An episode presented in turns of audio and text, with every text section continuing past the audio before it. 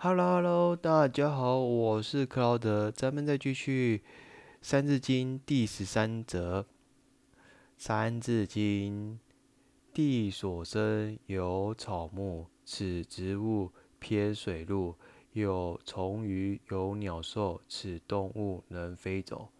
哦，其实这两段话就是很简单的告诉我们，就说大地万物呢，有许多的植物跟动物。繁殖许多不同的种类，那植物呢也有分为在水上、陆上，而动物呢也可以在陆上的奔跑，天空的翱翔。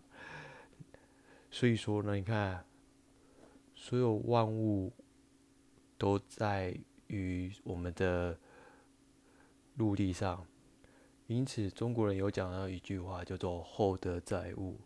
大地之母能够承载我们所有万事万物，由此可见，它的德行非常的很厚，才可以承载到我们。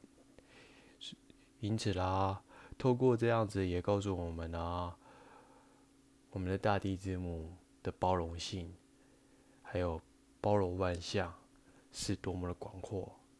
为何我们人也不能像大地之母一样呢？你说是吧？OK，今天的分享就到这里。